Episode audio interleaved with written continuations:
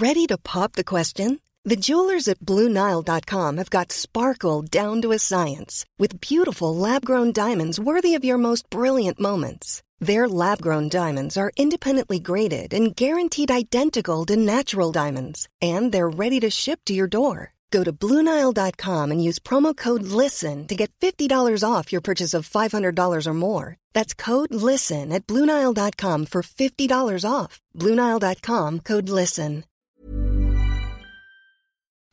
Las noticias. ¿Qué tal? ¿Cómo le va? Buenas tardes. Estás a punto de escuchar Yo soy Javier Alatorre. las noticias con Javier Alatorre. La vamos a pasar muy bien. Comenzamos.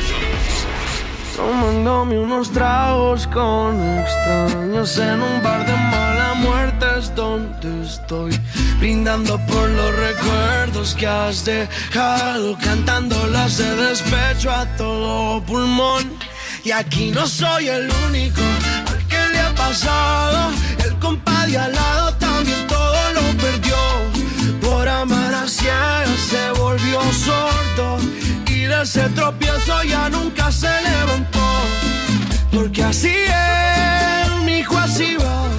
Lo decía mi nana, el amor puede matar. Por eso solo busco una diablita para bailar. Que también te rota Así es, mi hijo así Un cumbión. Verdaderamente un cumbión. Qué bueno es mi paisano. Qué bueno es el Cristian Nodal, la verdad.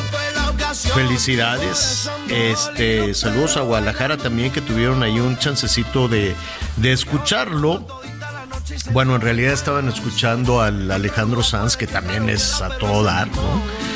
Este, hace mucho, mucho, mucho que no platico con él, la verdad, con Alejandro Sanz, pero es un súper talento. Bueno, esta canción del Cristian Nodal, este, se llama Cumbión Dolido. Y sí, pues sí, es para mal de amores, recomendada. recomendada para mal de amores en su disco que se llama Forajidos. Muy bien. Oiga, pues nada, hay muchísima información, qué barbaridad. No, no, esto va que gira, que gira, que gira con tanta información. Muchísima confusión, la verdad. Yo al ratito voy a, a, pues a plantearle, a compartir con usted algunas reflexiones porque vamos de lo redondo a lo cuadrado en esta parte ideológica del gobierno que va creciendo como la espuma y pues uno se queda pensando, pues será entonces eh, cómo, cómo nos vamos reconociendo, ¿no? Cuando uno piensa que la sociedad va hacia un lugar, hacia las libertades y demás, pues nos encontramos, o al parecer todo pinta que no, qué, qué curioso, qué extraño, ¿no? Aparece que, parece que los, que los mexicanos, eh, pues nos gusta eh, los regímenes dictatoriales o ir en contra de la libertad, digo, por todas las cosas de, de Nicaragua, en fin, todo este tipo de, de situaciones, ¿no? Por el militarismo fascinante para Morena, en fin. Ahorita le, le explico un poquito, o le cuento más que le explico, no, usted nos, usted eh, siempre tendrá ese buen juicio, más bien será poner sobre la mesa este tema. Antes déjeme saludar a Miguel Aquino. ¿Cómo estás, Miguelón? Hola Javier, ¿cómo estás? Me da mucho gusto saludarte, saludar a todos nuestros amigos en este miércoles mitad, mitad de semana y pues muy atento aquí con lo que tú comentas en relación al tema de los de los migrantes y sobre todo con el tema de Nicaragua, un tema que pues se le había pedido mucho al presidente que se que se expresara, pero bueno, pues yo no yo, yo hubiera esperado otra, otro comentario, ¿no? Es que, a ver, miren, déjeme, déjeme decirle a nuestros amigos, Nicaragua está sufriendo muchísimo. Porque tiene un dictador en el gobierno desde hace muchísimo tiempo. A ver, rápidamente, déjeme aquí hacer un cálculo. Estamos que en el 23 y la primera vez que Daniel Ortega fue hace casi 40 años que llegó al poder. En 1985, hace 38 años, más o menos, ¿no? 38 años. Luego entre que se iba y venía, o sea, hace 38 años que está viviendo el dinero de los nicaragüenses porque no sabe hacer nada. Era un guerrillero y estaba defendiendo la... Es el nuevo Somoza. Él luchó contra Somoza, pero le pasa lo que a casi todos los políticos en América Latina, ¿no? Después se convierten en aquello que combatieron, en aquello que lucharon. Somoza era un terrible dictador. Nicaragua sufrió muchísimo con Anastasio Somoza, apoyado por los Estados Unidos y demás. Hubo una guerrilla, una, una guerra larguísima, dolorosísima para Nicaragua, ¿no? Triunfaron los sandinistas, llegaron los sandinistas al poder y después se convirtieron en lo mismo, o por lo menos Daniel Ortega se convirtió en el mismo dictador contra el que luchó. Y si no, dígame por qué 38 años después sigue en el poder. Lo quitaron para que entrara Violeta Chamorro, si no me equivoco, en alguna ocasión perdió las elecciones, pero desde 1985 está concursando y si no me equivoco, desde el 2005, 2007. 2007, señor, enero del 2007 regresó y ya, ahí se agarró, dijo, esta silla es mía, este país es mío. 16 años en el poder tiene. 16. corriditos. Corriditos 16. Pero desde el 85 está, está ahí este, viviendo del dinero de los empobrecidos nicaragüenses. Y eso no se llama, eso no tiene ningún otro nombre más que dictadura en cualquier lugar del mundo. Esa es una dictadura, es un país empobrecido, es un país sometido, es un país que sufre mucho y es un país que todo se quiere ir. Tienen condenas de violaciones a derechos humanos, no permiten la más mínima crítica, ¿no? Se parece pues a todos los políticos, incluidos los mexicanos, que no soportan la más mínima crítica. Bueno, eso es Daniel Ortega por donde usted le vea un gran dictador arropado, arropadísimo por el gobierno mexicano. ¿Por qué? Eso, eso es algo que no entiendo, Miguel, honestamente, y lo que ha sucedido en las, en las, últimas, eh, en las últimas horas, ahorita le, digo por qué, junto con lo de Estados Unidos. Por un lado está esta fascinación de, de Morena por el militarismo, ¿no? esta cosa así, que los militares se encarguen de todo y viva los militares, eh, ¿no? Es, es, es Morena no, no entiendo este partido de izquierda que cae de rodillas rendido ante las botas militares. Me, parece pues complejo entenderlo, pero así es, ¿no? Hay una gran fascinación por el militarismo de Morena y del gobierno y también por las dictaduras, por Cuba, por Nicaragua. Nicaragua, vea usted en qué condiciones está, tremendo. Venezuela, ¿qué quiere que le diga? Perú. tienen esa percepción de, de Rusia, que ya no existe, Rusia es absolutamente capitalista pero pues se tiene esa percepción de Rusia así romántica, ¿no? De dictadura, de militares en la Plaza Roja, de un, un, régimen dictatorial y que se acabe con las libertades. No entiendo a Morena, no entiendo esa fascinación por acabar con las libertades, honestamente, o por lo menos, tal vez me equivoque y yo espero equivocarme, Miguel, pero por lo menos ese es el discurso, eso es lo que parece eso es lo que dicen, este, y, eso es lo, lo, que reflejan, lo que, lo que van diciendo, ¿no? ¿no? Y se parece mucho al PRI. El PRI también tiene esa enorme fascinación desde el surgimiento de ese PRI de los militares, de los gobiernos militares de, la, de, de inmediatamente concluida la revolución o durante la propia revolución. Entonces, en esencia son lo mismo, se parecen mucho. Los políticos tienen una gran, gran fascinación por las dictaduras y por la ausencia de libertades. ¿No crees? Sí, al final este tema, por ejemplo, veíamos también lo que sucedía, lo que sucedía en Perú y el tema de hoy del presidente. Yo no sé si fue un tema en donde fue solo para salir del, eh, pues para salir de, de, del asunto, porque varias veces se le ha cuestionado de qué opinaba acerca de lo que estaba pasando en Nicaragua, ¿no? Al final se le preguntaba, pues, qué estaba, que qué opinaba acerca de lo que está sucediendo con los nicaragüenses que están siendo expulsados del país, que qué pasa, pues, con los nicaragüenses que están siendo detenidos, qué pasa con los nicaragüenses que están siendo sometidos, qué pasa con los nicaragüenses que están siendo asesinados. Ese, ese era el tono de la pregunta, Javier. Pero al final, bueno, pues el presidente eh, que otra vez nos aplicó la de no al eh, eh, a, intervenir en los asuntos de otros países, no me voy a involucrar, soy muy respetuoso. Y que debe pues haber diálogo hasta con los más acérrimos opositores. Claro, crítica, y, al, final el punto es que habla de bienvenidos los nicaragüenses. Este, la crítica, cuando dices que al final se puede tener diálogo con los más acérrimos opositores, la crítica es para los opositores, no para Daniel Ortega. Si me explico, o sea, dicen, pues ojalá se sienten a dialogar porque se puede dialogar hasta con los más terribles opositores. ¿No deberíamos predicar con el ejemplo? bueno, atención Tapachula, atención Chiapas, porque a ver cómo nos va, ¿eh? ¿Tú te acuerdas cuando la Olga Sánchez Cordero, eh, eh, así muy entusiasmada, muy emocionada, ay, va a haber trabajo, van a hacer un tren y vamos a hacer aeropuertos? Vengan todos, eh, fronteras abiertas, vengan todos a, a México y se armó la de Dios es grande porque los centroamericanos le tomaron la palabra a la Secretaría de Gobernación y por lo tanto al gobierno mexicano y todos se dejaron venir hasta que Estados Unidos dio unos manotazos y le dijo que qué, a ver cómo fregado le haces, pero me detienes a todos este allí en la frontera y el gobierno mexicano tuvo que recular en todo este tema que eh, después dice, bueno, vamos a deshacer las caravanas, pero yo tengo la impresión de que el gobierno mexicano deja pasar, deja pasar, deja pasar, porque le conviene además en el tema de las remesas.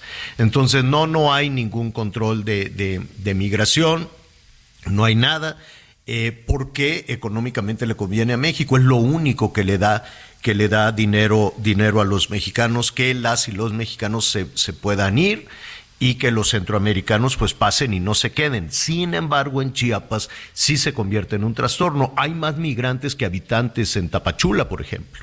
Entonces la gente que vive ahí dice, pues sí, podemos ser solidarios al principio, pero ya no hay forma. Hay más migrantes deambulando en las calles, durmiendo en las banquetas, haciéndose pipí popó ahí en la calle, buscando de qué manera pueden salir adelante. Tapachula pues está sufriendo muchísimo y no nada más Tapachula, también muchos municipios de este país. De que hay que ser solidarios, pues sí, hay que ser solidarios. Y todo esto viene a colación porque precisamente el gobierno mexicano esta mañana ofreció que todos, así textual por ahí, a ver si tenemos un poquito más adelante el sonido, México está abierto a dar protección y a hacer valer el derecho de asilo, eh, todos los que quieran estar en nuestro país tienen las puertas abiertas y son bien recibidos, todos.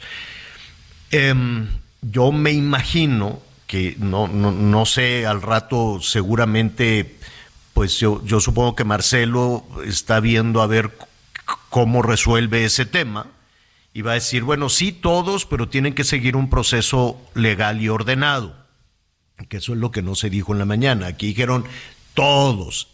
Y si ese mensaje ya se escuchó en Nicaragua, déjeme decirle, Nicaragua tiene más o menos 6 millones, con todos los que se han ido, que son miles, cientos de miles que han logrado salir de Nicaragua, muchos se van a Costa Rica, otros tratan de llegar hacia los Estados Unidos. Había una población de seis y medio millones de personas que yo ya dudo que sea ese tamaño. Pero vamos a calcular que son seis millones de personas, 6.5 millones de personas. El 60%, Miguel, de acuerdo a sondeos internos, el 60% de los nicaragüenses le tomaría la palabra a México.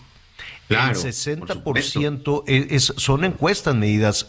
La, más de la mitad, del 60% de los nicaragüenses en ese sondeo de Gallup dijo, yo ya, yo no puedo vivir en esta pobreza, en esta inseguridad y en el yugo del gobierno nicaragüense que protege el gobierno mexicano. Y se quieren ir. Bueno, pues ya escucharon la bienvenida. El gobierno mexicano dijo, todos los que quieran son bienvenidos. ¿Y por dónde entran? Por Tapachula, ¿no? Entran por, digo, de ahí agarran unos camiones para irse a Guatemala.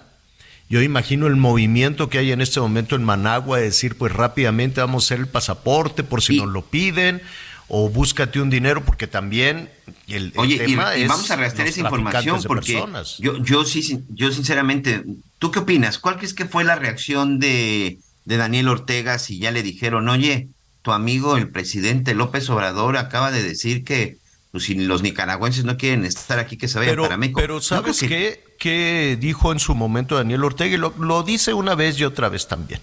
Él, le amenazó a Estados Unidos y le dijo, si no me quitas restricciones, este, así como las de Cuba, que siempre se quejan de bloqueos y cosas por el estilo, lo que pasa es que estos dictadores no saben hacer nada y la economía nicaragüense está hecha pedazos pedazos, pero la gente sigue votando por él, o porque tienen el control de las elecciones, o porque son asuntos absolutamente amañados. Pero bueno, es otro tema.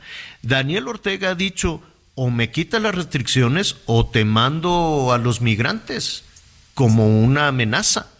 Eso no, no le importa a Daniel Ortega que se le vaya a la mitad del país. No le importa. Él quiere seguir viviendo ahí de lo que se pueda, de las ayudas, de las ayudas que manda México, de las ayudas que le llegan de, algún otro lado.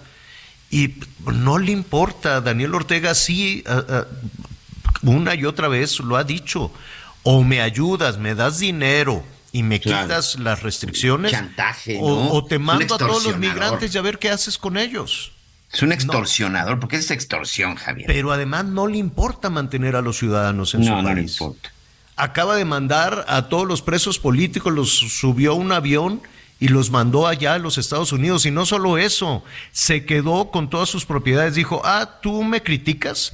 Hace cuenta que algún religioso, algún periodista algún político de oposición le dijo, vayan y lo agarran allí en su casa, ¿no? Y lo meten preso. ¿Por qué?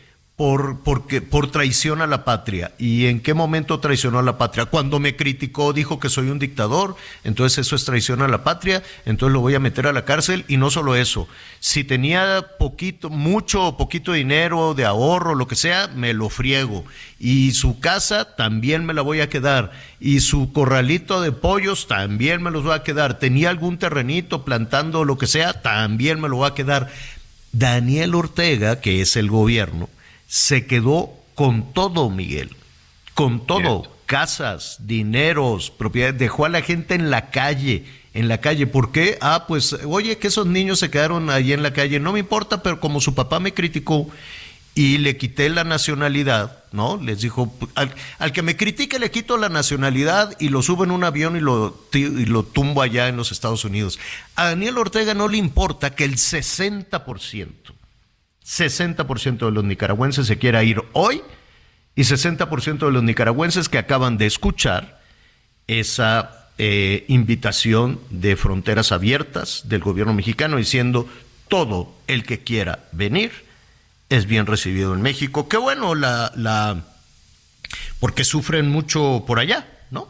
Pero pues este no sé cómo le van a hacer allá, porque además una cosa son los anuncios desde la Ciudad de México que como quiera, no, pues ya ahí que lo arregle este el gobernador o que lo arreglen las oficinas de, la que, al final ni siquiera es el gobernador, Javier, son los municipios, ah, porque aquí lo hemos dicho y aquí lo hemos platicado. Cuando empiezan a entrar los migrantes, ya sea por nuestra frontera sur o cuando llegan al norte y que ya se quedan porque los expulsan, que se quedan ahí en la zona de la garita de San Isidro, es el municipio de Tijuana el que se tiene que encargar es Tapachula quien se tiene que encargar, porque ni siquiera tiene que ver el gobierno del Estado, ¿eh? Al final, por eso es que terminan debajo de un puente, terminan invadiendo los parques y terminan convirtiéndose, pues prácticamente en gente de situación de calle, porque también la verdad, ya que entran, no, los dejamos a la deriva, ¿eh? Claro, ¿quién va a pagar? El presidente municipal, los de migración, los de la, oficina de, ¿cómo se llama?, de refugiados, que no se dan abasto, no se dan abasto. Tuxtla Gutiérrez, el Heraldo Radio 88.3 de la FM y además vamos a ver qué pasa en la frontera norte también, porque acuérdese que efectivamente el gobierno de los Estados Unidos eh, anunció recientemente un proyecto para dar asilo a este nicaragüenses, cubanos y venezolanos, si no me equivoco. Entonces se dejaron ir en tropel, todos dijeron, vámonos. Ya nos dijeron que que nos van a, ¿cómo se llama?, a aceptar a, todos, pero después les dijo el gobierno de los Estados Unidos, em, eh, ¿sabes qué? Eh, no, nada más voy a aceptar a 30 mil, pero tienen que hacer el, eh, la solicitud en línea en su lugar de origen era, a ver, corrijo, era Nicaragua, Venezuela, Cuba y Haití. Entonces, pues imagínate, México se llenó. De los famosos 30 mil que serán expulsados mensualmente, ¿no? Exacto. O bueno, no expulsados, que van a poner en la lista de espera y que la sala de espera está del lado mexicano. Así es. Entonces el gobierno mexicano dice, no, no es cierto, no, no somos tercer país seguro. Pues sí somos desde Trump, hombre. Desde Trump y, y nada más que no, pero que sí, pero que no, pero que sí, pero que no. En fin. Eso, eso por un lado, ahí Ya tenemos el sonido del presidente, ¿eh? de, ah, relacionado con A ver, eh, eh, escuchemos un poquito. Y también les informo que han habido personas de Nicaragua que han pedido estar en México. Me lo informó el secretario de Relaciones Exteriores y me consultó y la instrucción es que todos los que quieran estar en nuestro país tienen las puertas abiertas y son bien recibidos. No hubo respuesta. Entonces, asilo, nacionalidad, lo que ellos quieran. Y también coincido de que este, pues la nacionalidad no se puede perder por decreto. Bueno, aquí el presidente tal vez se está refiriendo a 200 personas, tal vez, pero ya ves que los mensajes se pueden interpretar. La nacionalidad no se puede perder por decreto, pues ya se las quitó Daniel Ortega, y no nada más les quitó la nacionalidad, les quitó todos sus bienes, todos, absolutamente todos. Y esa es la condena, a mí me parece que es un asunto muy tibio, muy, muy, muy, muy, muy tibio pero pues este ya veremos, no quedó claro si es únicamente para los presos políticos o los opositores a la dictadura nicaragüense o es una política de puertas abiertas al 60% de la población nicaragüense que no puede más. 60% de, de esos 6 millones de nicaragüenses, tres y medio millones de personas que estarían dispuestas a llegar a Tapachula hoy mismo si se puede. Entonces, este, veremos, ¿no? Veremos con este anuncio qué es lo que sucede. Em, eh, bueno, pues aquí con los saludos se nos fue un poquito el tiempo, nada más para eh, ir, eh, antes de, ir una pausa, mira la, confusión. Por un lado tenemos esto, ¿no? me refiero a, a, la clase política nacional con esta fascinación por los regímenes dictatoriales que los abraza, los respalda, ¿no? Lo, hemos escuchado en, en, muchos lugares, ¿no? Por parte de, de muchos políticos mexicanos, no nada más de Morena. Yo, yo creo que en esencia el PRI era lo mismo, era, era muy parecido, muy parecido a lo que vemos ahora con, con Morena. Pero al mismo tiempo, Miguel, te digo que uno va de lo redondo a lo cuadrado, porque al mismo tiempo me llamó muchísimo la atención la celebración que hicieron los legisladores de Morena. Eh, ante eh, la, la, resolución que se dio en el juicio de Genaro García Luna. A ver, atención, el que la deba, que la pague. El que cometió un delito, que lo pague. El que esté ligado con el narco, que lo, que lo pague efectivamente. Lo que me llamó muchísimo la atención es estos grandes celebraciones de Morena elogiando a la justicia de los Estados Unidos. Y, yo me, me pregunto si efectivamente eso se acabó, si en este momento que es de gran preocupación para los Estados Unidos porque están viviendo la peor crisis, una crisis peor que la que se ha vivido en, entre 2006 y 2012, que era eh, la, ¿cómo se llama?, la administración de Felipe Calderón. Y, me llama mucho la atención que eh, algunos dirigentes políticos en nuestro país aplauden el que sea la justicia de los Estados Unidos a quien castigue a los criminales mexicanos. Em, ¿Y qué va a pasar después? Porque la percepción que se tiene en Estados Unidos es que eso no ha terminado. Eso no, no, no, no ha terminado. Vaya, y aquí reitero, el que la debe que la pague. Si lo hizo Calderón, si lo hizo Peña Nieto, si sucedió con García Luna, si sucedió con, con todos los eh, funcionarios este, señalados allá en los Estados Unidos o con todos los funcionarios que señalen los em, delincuentes mexicanos, ¿no? Porque pues todos los delincuentes mexicanos pueden decir, oye, yo le di dinero a este, a aquel y al otro. A, lo que voy, em, no tenemos entonces la capacidad judicial para investigar y sancionar en México.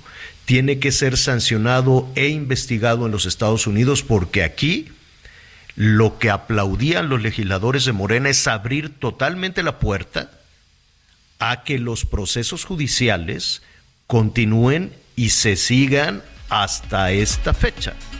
¿Qué estarán pensando todas las presidentas y presidentes municipales o gobernadores que llegaron a su cargo en las elecciones del 21 con apoyo de algún maloso? ¿Qué estarán pensando? Vamos a hacer una pausa y volvemos. Conéctate con Javier a través de Twitter, arroba javier-alatón. Sigue con nosotros. Volvemos con más noticias. Antes que los demás. Todavía hay más información. Continuamos. Consiéntete con la maestría y calidad milimétrica de nuestros sistemas de descanso. Te mereces un Las noticias en resumen. Así es, muchas gracias. Tenemos más información. Un juez federal con residencia en el estado de Sonora libró una orden de aprehensión en contra de Ovidio Guzmán, hijo del Chapo Guzmán, por delitos cometidos en el país. Ovidio Guzmán se encuentra preso en el penal de máxima seguridad del Altiplano debido a una orden de detención provisional con fines de extradición. Finalmente, después de su captura, las autoridades mexicanas muestran algo en contra del hijo del Chapo. Con 15 votos a favor, 5 en contra y 2 abstenciones, las Comisiones Unidas de Comunicaciones y Transportes y de Estudios Legislativos del Senado aprobaron el dictamen de la Ley de Protección del Espacio Aéreo Mexicano, que traslada a la Secretaría de la Defensa Nacional el cuidado del espacio aéreo. La cadena de tiendas de conveniencia OXO obtuvo un amparo contra el reglamento de la Ley General para el Control del Tabaco el cual prohíbe la exhibición de los productos de tabaco en los establecimientos mercantiles. Y hoy el dólar se compra en 17 pesos con 90 centavos y se vende en 18 pesos con 92 centavos. Descubre el soporte ideal para un sueño saludable toda la noche. Te mereces un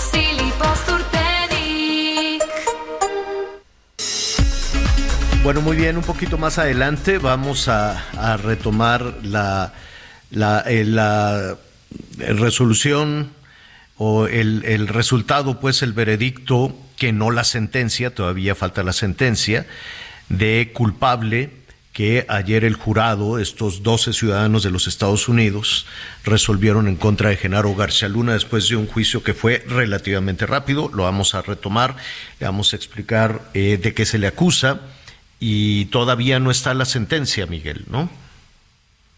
No, señor, hasta el 27 de junio, hasta el 27 de junio, el juez Brian Cogan dará a conocer cuál es la sentencia. Ahora le toca a él, pues, revisar, revisar todo, que yo no sé qué tiene que revisar, porque finalmente fueron puros testimonios. Como sabemos, no hay ninguna prueba documental, ni de video, ni de nada. Y el 27 de junio se dará a conocer la sentencia, que pues puede ir desde los 20 años de prisión hasta cadena perpetuación. Eh, evidentemente es un buen balón para la política, ¿no? En, en, México. Eh, allá en Estados Unidos es un tema de justicia, es un tema de, de, salud, incluso si lo quiere ver así, ¿no? Es un tema de narcotráfico que están viviendo una crisis brutal en ese sentido. En México se convierte en un asunto electoral, en un asunto político. Se ha celebrado muchísimo. Eh, desde ayer en la Cámara de Diputados estábamos eh, eh, pues escuchando la celebración, la ausencia además de todos de todos los panistas, este y se le pedía o se hacían exhortos a la justicia de los Estados Unidos a que actuara más. Eso es lo que me, me llamaba muchísimo la atención. Dije, bueno, pues que en México no tenemos un sistema judicial todos, no, o sea, se, se celebró, de, hecho hoy en Palacio Nacional también se pedía más, que actuara más todavía el sistema judicial de los Estados Unidos y básicamente enfocado lo que están pidiendo pues es que la sanción alcance hasta, ¿cómo se llama? Hasta Felipe Calderón. Un poquito más adelante le vamos a decir cuál ha sido la respuesta de Felipe Calderón. Ahora, de que es un buen balón político, pues sí, sí es un muy buen balón político que, le cae a Morena, veremos cómo lo juega, pero al mismo tiempo para recibir ese balón se abrió la puerta. Y no creo, no sé, ya lo veremos contigo Miguel y con Jorge Fernández Menéndez en un ratito más, si esa puerta se cierra en el 2012 o este júbilo de los políticos mexicanos por la actuación judicial en los Estados Unidos solo alcanza a los políticos de esa época y nada más. Hasta ahí se queda la cosa, ¿no? Como diciendo, tú castiga a los panistas, castiga a Calderón, y luego ya cerramos la puerta y luego ya no revisamos, ya no revisamos nada. Ahí se está evaluando a México todo.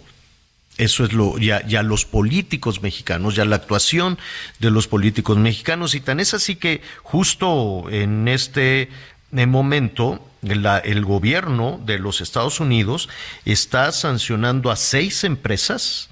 El Departamento del Tesoro eh, puso ya, está poniendo en este momento, le vamos a ofrecer toda la información en cuanto llegue con mayor claridad. Está, eh, anuncia que fueron incluidos en la lista negra de la Oficina de Control de Activos del Departamento del Tesoro seis empresas mexicanas y a seis mexicanos también por sus vínculos con el cártel de Sinaloa. Pero ahora, no en el 2006 al 2012. Entonces, pues la justicia de los Estados Unidos dice, órale, ya nos abrieron la puerta, vámonos, vamos y... Ya nos este reabrieron, porque recordemos que se la cerró este gobierno que corrió y que le ah, dio una patada a los agentes de la DEA.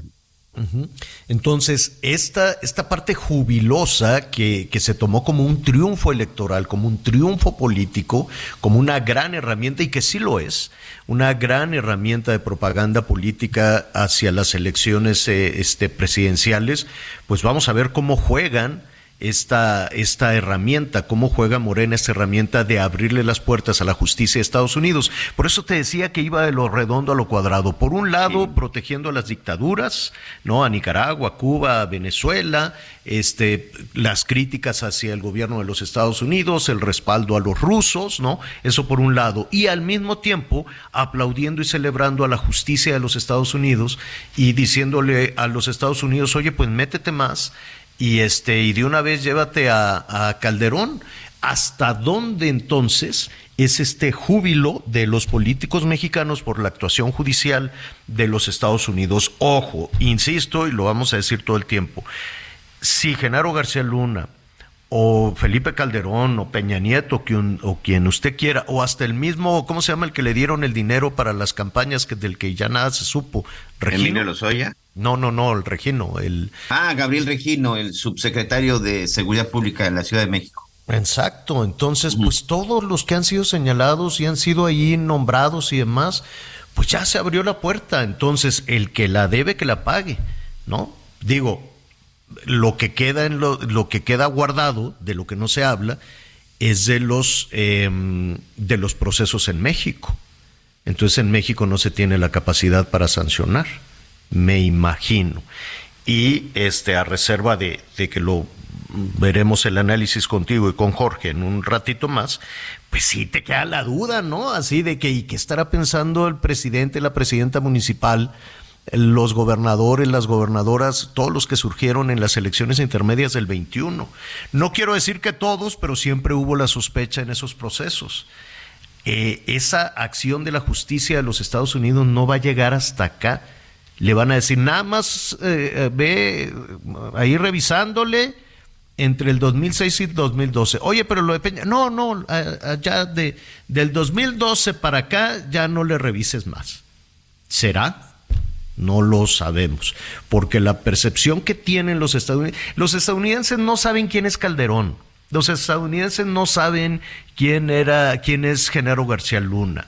El mismo jurado, ¿eh? De los integrantes del jurado, muchos de ellos incluso declararon que ni siquiera sabían o habían escuchado quién era Genaro García Luna. No saben quién es quién. Lo que saben es que de México llegan muchas sustancias y que tienen una crisis que les provoca más de 100 mil muertos cada año por sobredosis.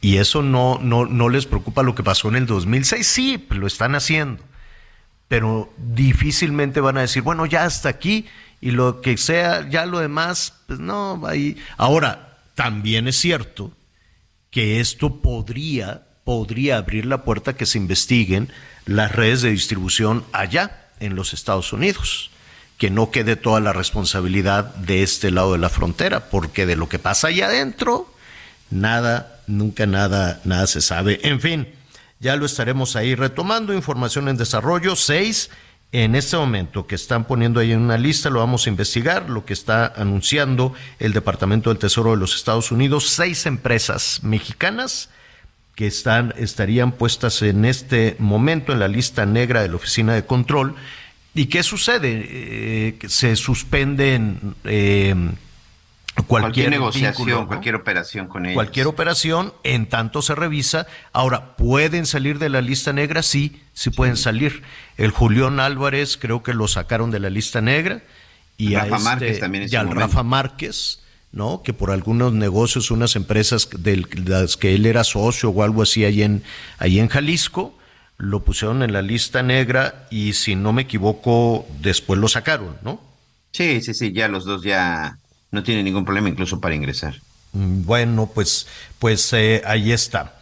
Oiga, eh, bueno, rápidamente, eh, hay toda una discusión, ayer estuvimos platicando, conociendo los dos puntos de vista, surgió ahí el anuncio, que además fue, hasta donde yo sé, Miguel, un mero anuncio, Elon Musk este hombre millonariazo, ¿no? El dueño de Twitter y todo esto, pues tiene un negocio muy próspero que se llama Tesla, que hacen estos carros carísimos, pero pues van a, bajar un, un, poco de precio, estos eh, eh, eh, cero emisiones, estos vehículos que son una fregonería. Nada más que sí están muy caros. Yo feliz de tener mi Tesla, no sé cómo cuánto cueste, ahorita voy a, voy a investigar. Entonces dijo Elon Musk, vamos a poner la planta en México y bueno, la idea es que la planta se pusiera en Nuevo León. Muchas ventajas en Nuevo León, desde luego, la cercanía con la frontera, la capacidad de tecnología, el desarrollo tecnológico que tiene Nuevo León, dicho por los propios este, empresarios de la región, ¿no? Empresarios de Nuevo León. Aquí tenemos formación académica, tenemos formación tecnológica, tenemos eh, conceptos este, necesarios también para una megaplanta de esa naturaleza, como salud, educación, desarrollo tecnológico y facilidades también de las autoridades, cosa que no necesariamente, ya sabes que tú quieres poner un gobierno y tienes que sortear una de dificultades hasta para poner una tortería. O sea, yo no entiendo esto de que los gobiernos le están aplaudiendo a Elon Musk, pero no le aplauden a un emprendedor que sufre batalla, corrupción, trámites, o a poco le van a poner la misma tramitología a Elon Musk. Me pregunto, me pregunto si le pondrían las mismas trabas que a un, que a un emprendedor de tecnología mediano o pequeño eh, en, en, México. Eh, me dicen aquí, gracias nuestros amigos, el más baratito de los modelos de Tesla, es aquí dice Model 3, hoy cuesta un millón, un millón treinta mil pesos, el más, el más baratito. Bueno, este, en esas estábamos cuando Nuevo León alzó la mano y entonces desde la Ciudad de México, desde el gobierno federal, que la verdad es que la Ciudad de México no quiere a Nuevo León, ¿no? Traen pique, traen pugna, Nuevo León dice yo me la doy este aporto más a la federación de lo que me regresan y la Ciudad de México mega consentida, pues porque aquí tienen que estar muy consentidos. Imagínate que se pierdan unas elecciones aquí. Bueno, el principiose del acabose, ¿no? Entonces está muy consentida la Ciudad de México. Y en ese sentido, pues el gobierno federal tampoco quiere al gobierno de Nuevo León. ¿Para qué nos hacemos tontos? Entonces, em, el gobierno federal dijo, ¿y por qué allá en Nuevo León si allá no hay agua? Mejor que la pongan aquí al ladito del Felipe Ángeles. Tampoco hay agua en el Estado de México y en la zona conurbada con la Ciudad de México, Miguel. Si no, asómate tantito a, a Ecatepec, a cualquier a cualquiera de las zonas este, eh, conurbadas, todos los municipios, no, no hay agua, no sé por qué. Digo, sí sé, pues un poco para echar a andar el, ese aeropuerto que nomás no, que nomás no jala. Y después dijeron, bueno, en el sur sureste, donde hay agua.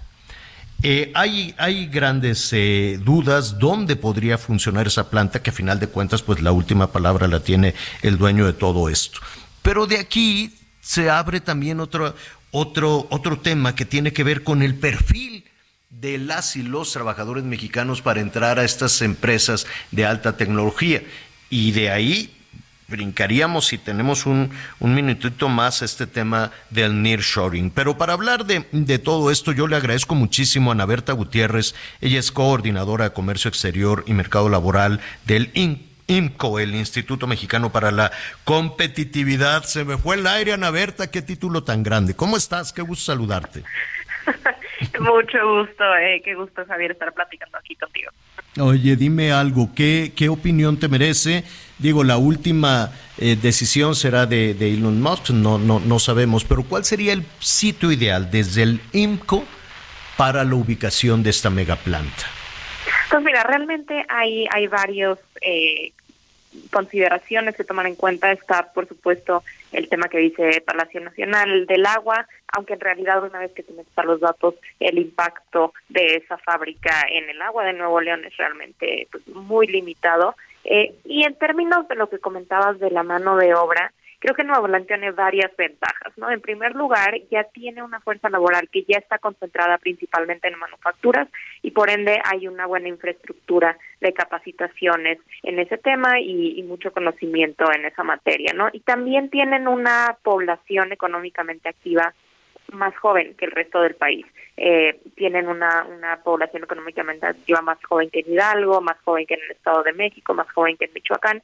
Entonces, eso es un elemento pues atractivo porque pueden tener eh, una mayor rapidez al adquirir estas nuevas habilidades, ¿no? También tienen un, nivel de escolaridad más elevado, eh, en promedio las personas que están ahí trabajando o en el mercado laboral tienen más de 11 años de escolaridad, lo cual significa que ya casi terminaron la prepa y eso también es útil porque tienes una, una población ocupada mejor capacitada y con un poco más de habilidades, ¿no? Que no necesariamente eh, Tesla requiere que todos sus trabajadores tengan eh, estudios universitarios o superiores, eh, que es algo que podemos tocar ahorita, pero si Nuevo León tiene un tema más atractivo, una, un mercado laboral, una fuerza laboral más atractiva en términos de edad, de escolaridad y de conocimientos que ya hay eh, pues en el mercado laboral y en la economía de ese estado, ¿no? Entonces, en ese sentido, junto con el tema que dices geográfico y económico, sí hay eh, pues, varias ventajas laborales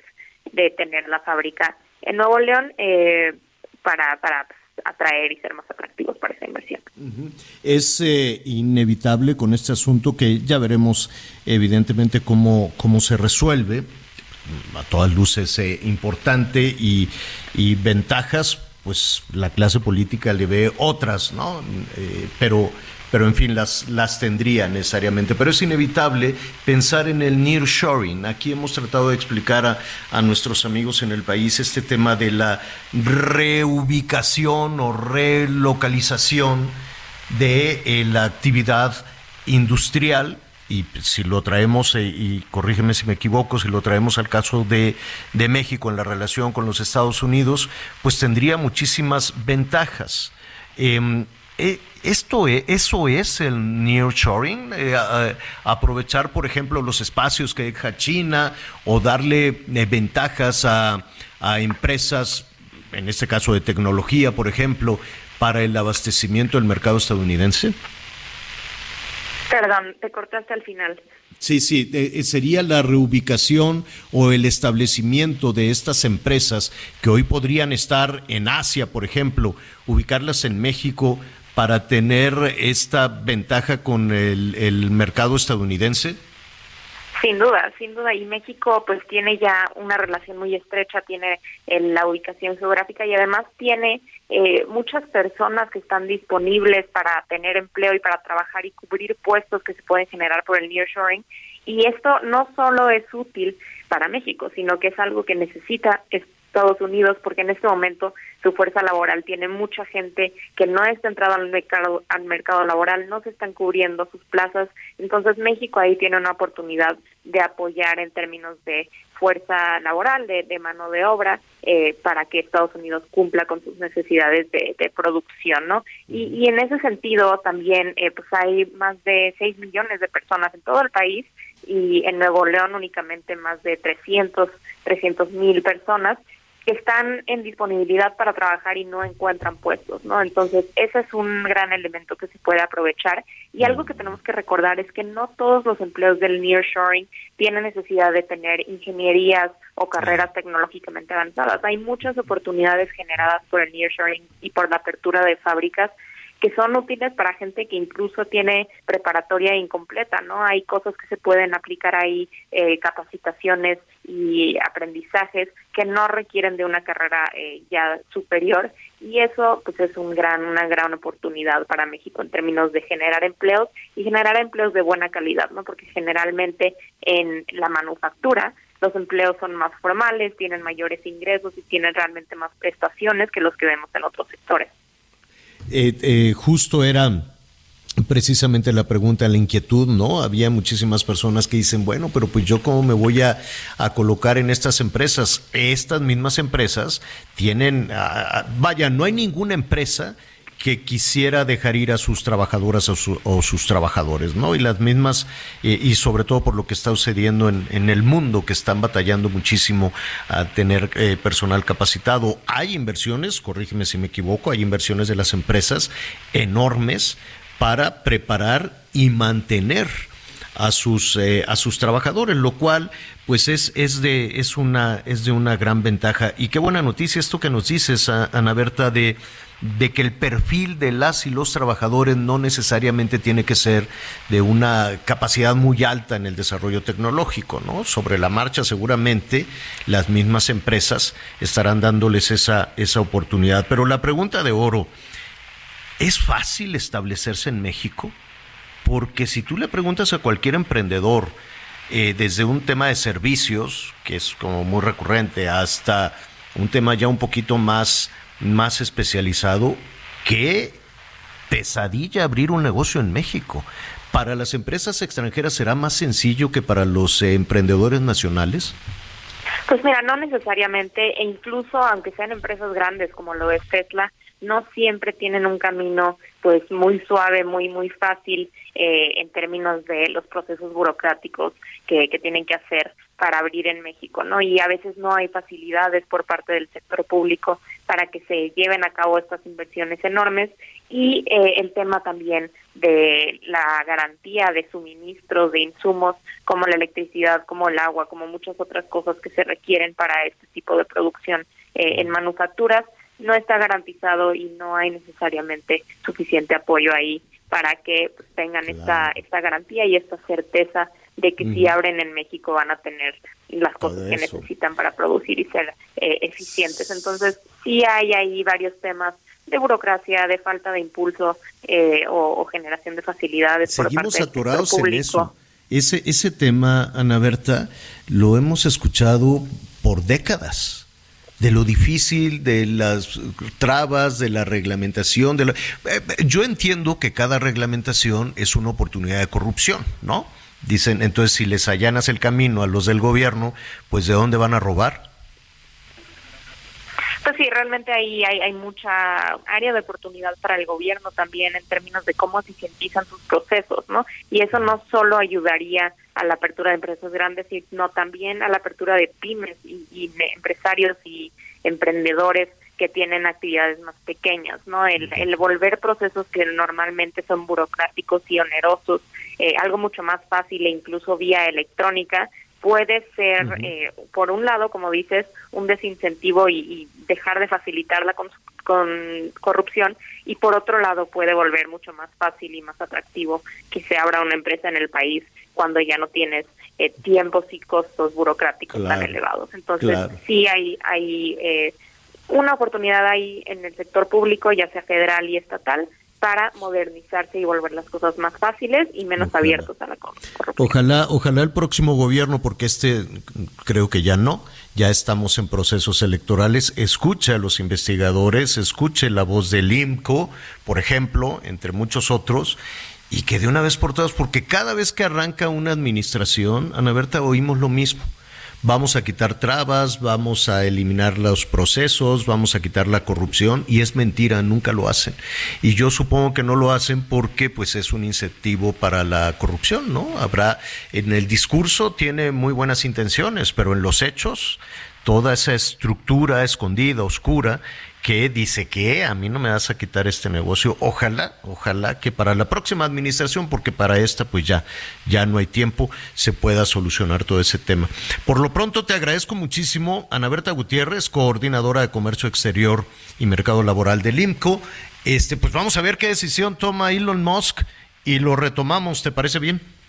Claro que sí, aquí le damos seguimiento. Un gusto platicar como siempre contigo, Javier. Al contrario, es Ana Berta Gutiérrez. Pues sí, la verdad es que de, ¿cómo dicen? Del plato a la boca, ¿no?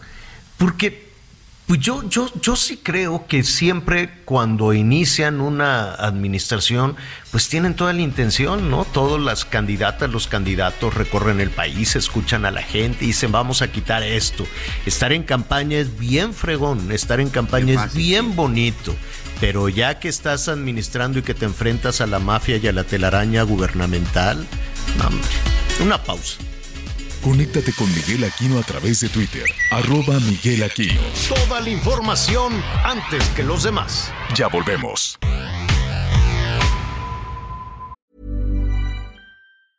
Burroughs Furniture is built for the way you live.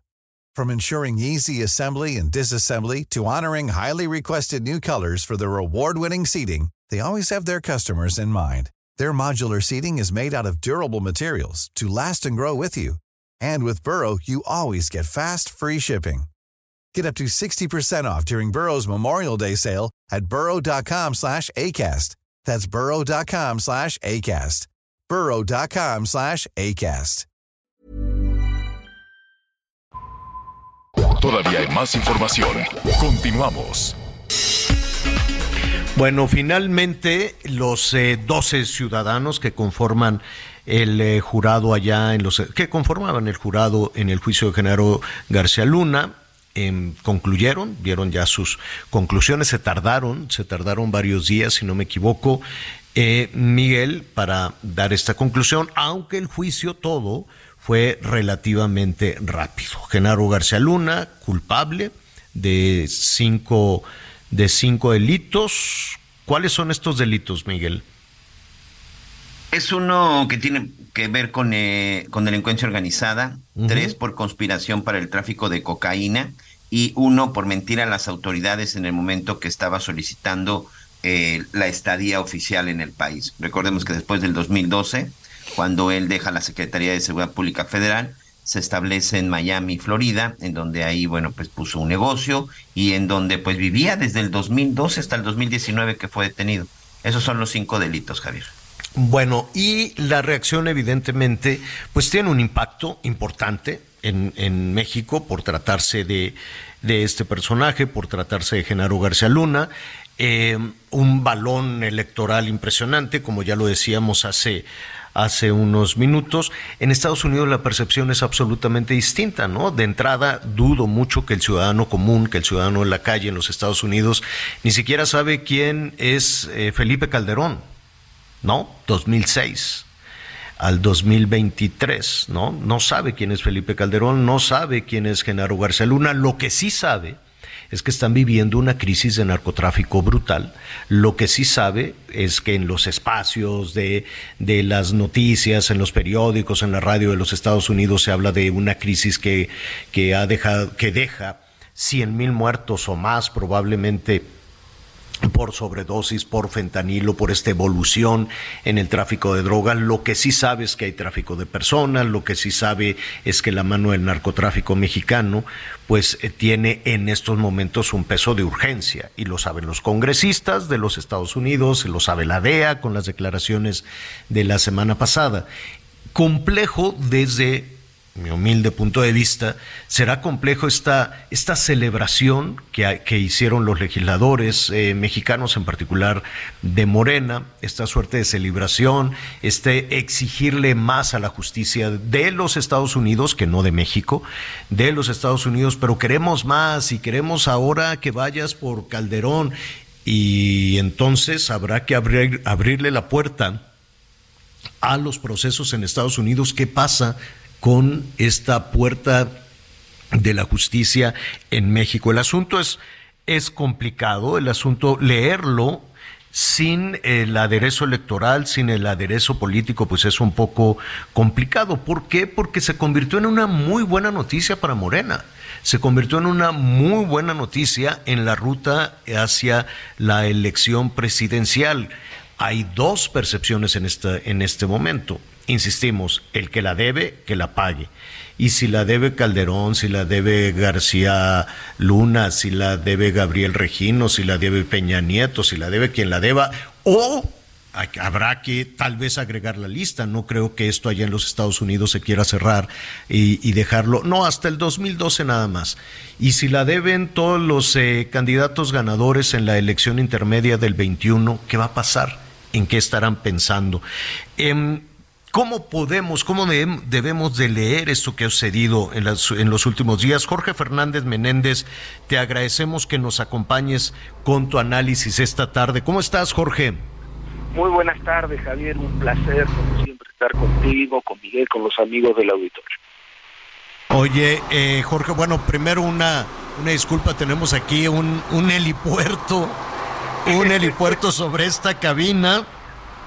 Ahora sí ya te te escucho, Jorge. Primero, tu opinión respecto al veredicto del jurado. Un poco lo que tú platicabas hace un momento.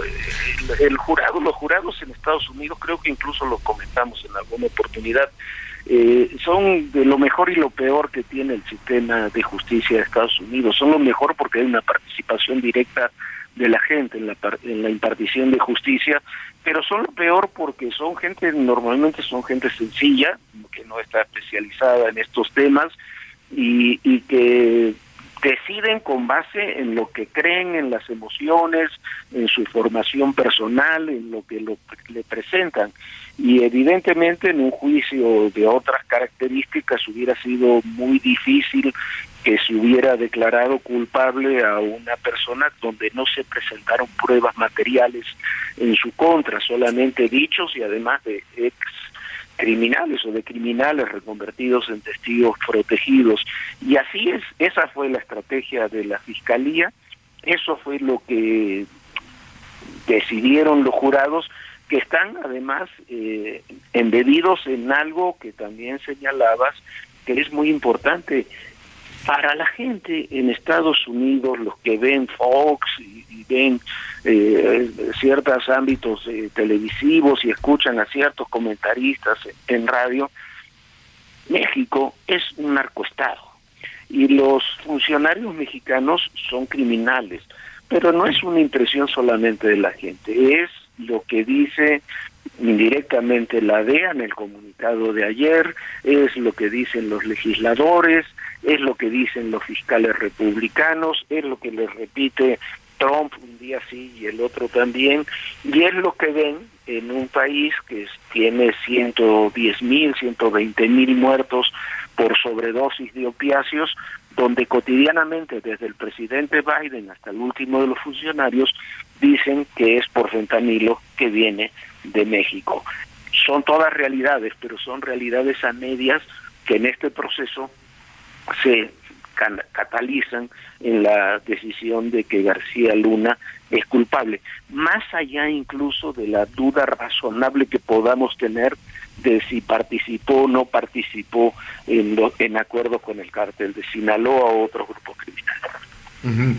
Ahora, em, eh, Miguel, eh, que también está, está con nosotros en esta conversación, Jorge, la reacción eh, eh, que tuvimos fue inevitablemente eh, jalada hacia el terreno, ni siquiera político, hacia el terreno electoral. ¿Qué opinas? Sí. Sí. Adelante, adelante, adelante, Jorge. Esa, ah, perdón, perdón, Miguel. Este, no, yo lo que he insistido mucho, lo, lo publicamos en la columna de hoy, que no, no comprenden, me parece, ciertos políticos y ciertos funcionarios, que esto es un, un enorme riesgo para el Estado mexicano, la forma en que se dieron las cosas.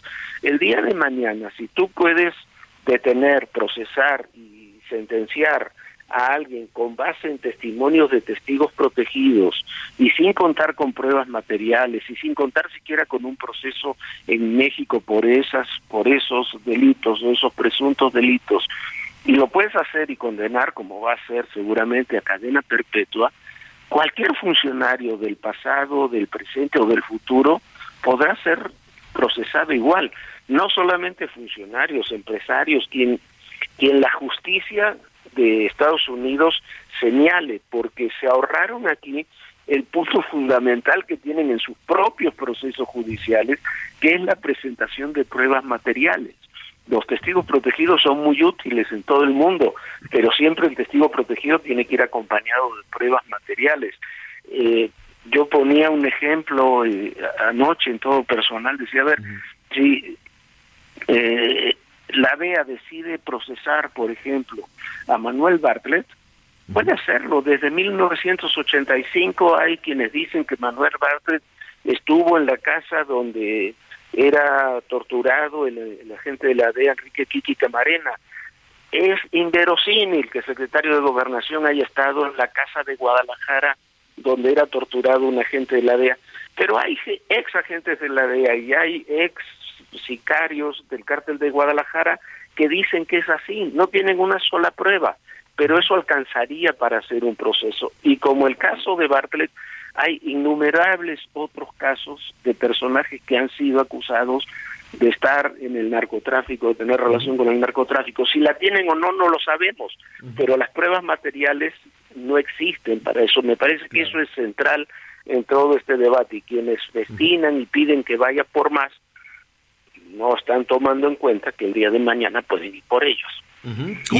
y, además, este Jorge Javier, me parece que uno de los riesgos es que no se está alcanzando verdaderamente el objetivo final, que es el hacer justicia, porque hoy queda esta duda razonable si verdaderamente Genaro García Luna es culpable o no es culpable. Sobre todo quienes conocemos cuáles son los tipos de testigos protegidos y para nuestros amigos, los testigos protegidos en México y Estados Unidos son delincuentes confesos, porque para tú ser testigo protegido, lo primero que tienes que acreditar es que eres un delincuente.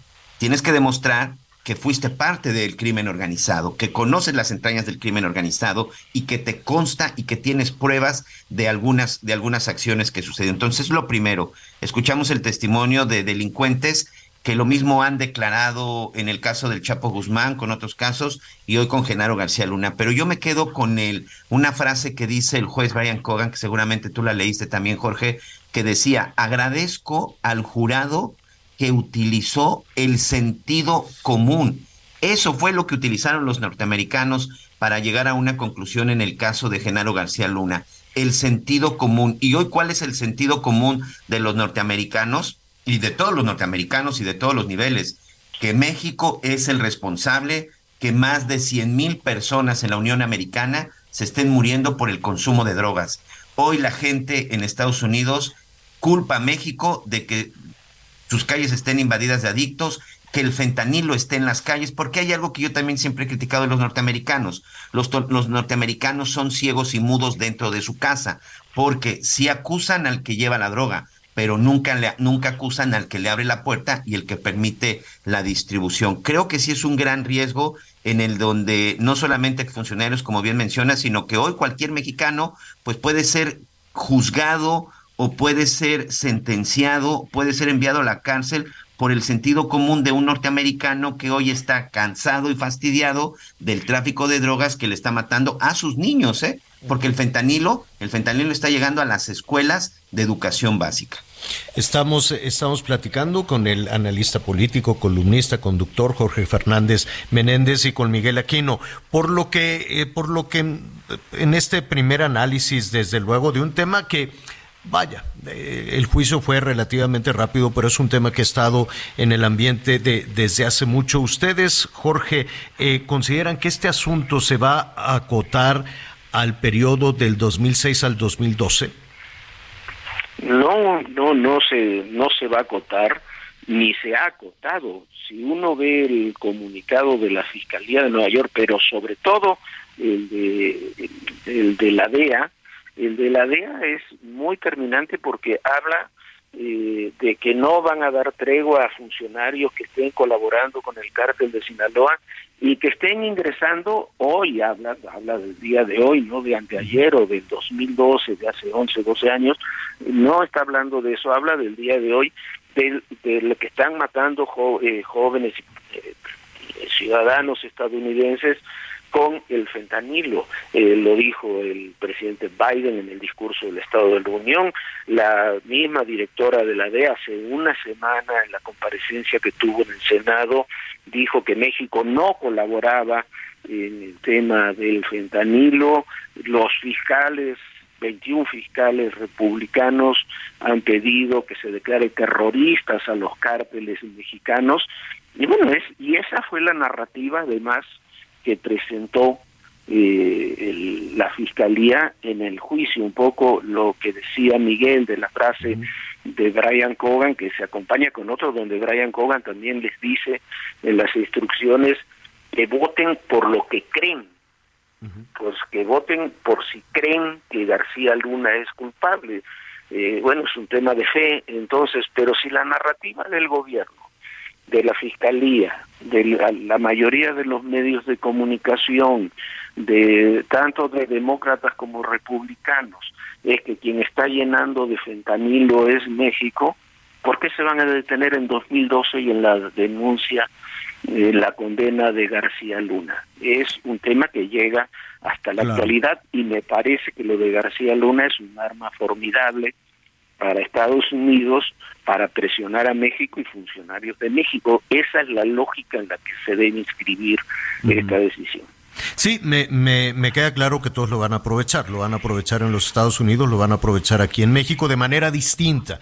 Eh, sí fue un, una, una muy buena noticia electoral y políticamente, ¿no? La popularidad del presidente seguramente estará creciendo, bien manejado, esto lo van a, a jalar, a jalar, a jalar hasta, hasta las eh, hasta las elecciones del año del año entrante. O hasta que los alcance, ¿eh, Javier, porque, eh, o sea, mm. puede ser ese hecho Fíjate que leyendo el comunicado que precisamente decía la DEA, no hablan de pasado, ¿eh? hablan de presente. Hablan del presente, hablan de claro.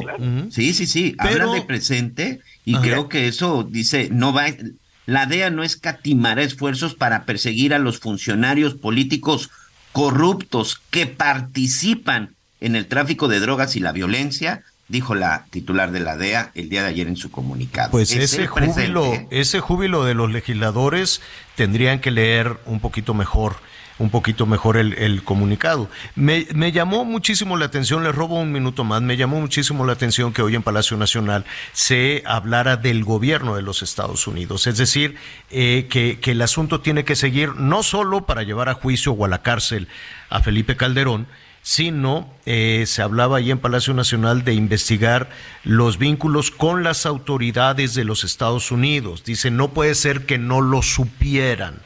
Entonces, la, la, acusación también por parte del gobierno mexicano ya es de alguna manera mucho más abierta hacia el gobierno o algún nivel de autoridad de los propios Estados Unidos. Yo no sé si esto es un poco de blindaje, un, un poco no no no no no no sé hasta dónde pueda pueda llegar esta acusación de no puede ser que el gobierno de los Estados Unidos no supiera de las acciones de Genaro García Luna, dice el jefe del, ejecutivo, ¿no?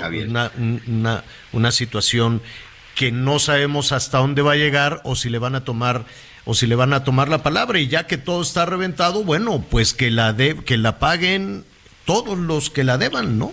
¿O qué opinan? No, pero mira, tan tan no lo va no va a ser así que ni en el juicio del Chapo Guzmán ni en el juicio de García Luna se permitió no no no digamos ya investigar, se permitió que hubiera testigos que estuvieran involucrados con ese tema que es, o que se interrogara sobre las redes de distribución y las complicidades en Estados Unidos. Ni siquiera la defensa de García Luna pudo llevar en ese sentido eh, testigos de que fueran a hablar de García Luna o presentar fotos de García Luna con Hillary Clinton o con eh, Eric Holder, el, ex fiscal eh, de aquellos años. Entonces, eh, me parece que esa no es la línea, pero me parece que hay que ir más allá. Me parece ridículo, ridículo que le pidamos a Estados Unidos que enjuicie a nuestros narcotraficantes y nuestros funcionarios. A ver, este, lo, lo que no hay contra García Luna una averiguación previa abierta habiendo dejado el poder desde 2012 por vínculos con el narcotráfico. Hay por manejo de dinero, por recursos que se consideran ilícitos, que es otro debate que se tendrá que, que analizar. Pero por narcotráfico no hay una acusación abierta. Y me parece que si hay agentes si México tiene testimonios o tiene pruebas de que hay agentes de la DEA o de otra agencia estadounidense que cometieron delitos y que tuvieron eh, sociedad con García Luna, bueno, que los procesemos en México. ¿Por qué le tenemos que pedir a Estados Unidos que lo haga si los delitos de García Luna presuntamente mm. se cometieron aquí, no allá, ¿no? lo, lo entiendo perfecto, pero creo que la puerta está abierta. Y ese fue uno de los argumentos. Va a ser complejo, ¿no? Sí, Fíjense que, si ustedes recuerdan, ese fue uno de los argumentos del presidente Andrés Manuel López Obrador desde el 2021, que empezó con las declaraciones de que iba a desintegrar la unidad de la DEA y que estaba incluso modificando ahí la ley para que ya las unidades de la DEA, de no del el famoso intervencionismo, hablaba de que el problema es que había agentes de la DEA que estaban infiltrados, pero incluso con el crimen organizado. Esa era la acusación. Y ese era el pretexto, por llamarle de alguna forma, que tenía el gobierno de México para pedir que la DEA desapareciera. Pero no se actuó en contra de esos agentes, simplemente se pidió que se les expulsara. Mira, eh, tenemos el caso, eh, rapidísimo, el caso del coordinador regional de la DEA en México que atendía incluso temas de Centroamérica, incluso de Canadá, desde aquí, que fue eh, dado de baja, suspendido durante eh, tuvo más de un año eh, acéfala esa posición en la D que se divulgó esto por porque lo publicó eh, AP eh, y lo publicó el Washington Post ahora hace unas pocas semanas y este hombre fue separado por utilizar mal recursos públicos, pero también por aceptar recursos de abogados defensores de narcotraficantes y haber estado en la casa de uno de ellos de vacaciones en Miami precisamente. Aquí no lo juzgamos, ¿eh? Aquí pasó de noche, eh, la DEA tampoco lo juzgó, simplemente lo retiró y nos enteramos porque lo publicó Washington. Pues eh, eh, yo les agradezco mucho, Jorge Miguel, y, dejaría dos cuestiones ahí pendientes. Hay, hay declaraciones importantes que, pues que ahí están, que no se pueden, que no se pueden borrar y que quedan en el ambiente. Uno, lo que dijo la, la DEA, eh, y eh, recientemente, hace apenas unos días, y esta iniciativa de congresistas de los Estados Unidos de declarar terroristas a los narcotraficantes, que sumado a esta a, este aplauso que se da desde la política mexicana a los procesos judiciales en Estados Unidos, creo que hay algo que, que, que tenemos encima y que puede ser muy, muy complicado. No sé ustedes qué opinan con esos tres elementos. No, yo creo que, que es muy complicado y peligroso.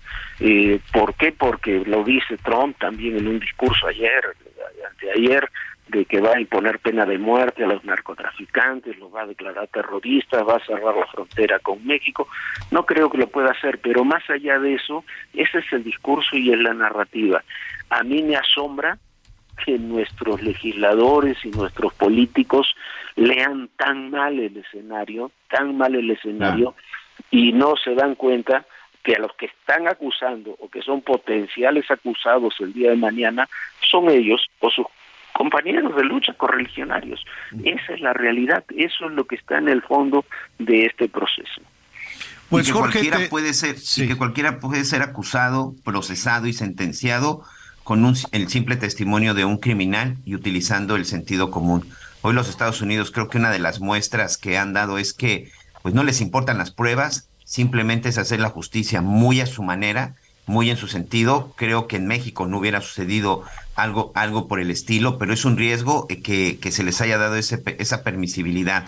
Hoy sé que no podría o que no hubiera sucedido, pero si hubiéramos estado en otra situación políticamente hablando, creo que hubiera sido un gobierno de México, pues no sé si reclamando, pero por lo menos sí levantando un poco la voz, hablando en el sentido de que no pueden señalar, olvidémonos del nombre, vamos a hablar del cargo, de que no pueden hablar simple y sencillamente por sentido común de que el jefe más importante de la policía durante no seis años, porque recordemos que estuvo desde el AFI, era finalmente la cabeza de un líder del narcotráfico. Ahí incluso no es la imagen de un Genaro García Luna, la imagen del gobierno de México. Nos están poniendo como un narcopaís. No sé tú qué opinas, Jorge. Bueno, pues sí, pero... Oh, estoy absolutamente de acuerdo y, y pongo un ejemplo final.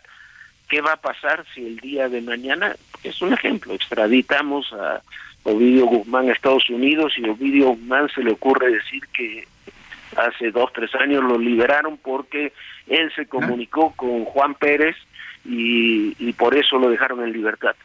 Hombre, me parece que es muy riesgoso. Bueno, hay una de temas ah, y destinarlo más riesgoso todavía. Hay una declaración abierta, ¿no? Del jefe del ejecutivo que dijo yo di la orden de su liberación. Claro. Por, por el argumento porque porque estaban amenazados, no, bueno, pero la frase ahí está y se tomó nota seguramente también de eso. Este, Jorge, hay mucho tema por delante, por lo pronto te agradezco muchísimo que nos acompañes esta tarde. No, cuando gustes estoy a tus órdenes. Un gran Gracias. abrazo, amigo. Gracias, es Jorge Fernández Menéndez, Saludos, SL. Échale un ojito a su columna. y hay- ¿Cómo trabaja Jorge? En ADN 40, en el Excelsior, en el Heraldo, en Azteca, en todos lados. Es muy, muy, muy- igual que Miguel Aquín.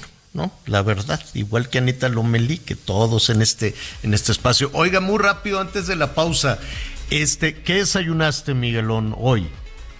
Fíjate que hoy desayuné un sándwich de jamón con y tomate. Pues te vas a confesar al rato porque hoy es ayuno, arranca la cuaresma y antes de que te pongan ceniza le dices, padre, me cené un, me desayuné un sándwichito. ¿De qué se trata esto del ayuno, esto de la cuaresma? Lo vamos a platicar en un ratito. Conéctate con Javier a través de Instagram. Arroba Javier-Alador. Sigue con nosotros. Volvemos con más noticias. Antes que los demás. Todavía hay más información. Continuamos. Siente el máximo confort de un abrazo a todo tu cuerpo. Te mereces un.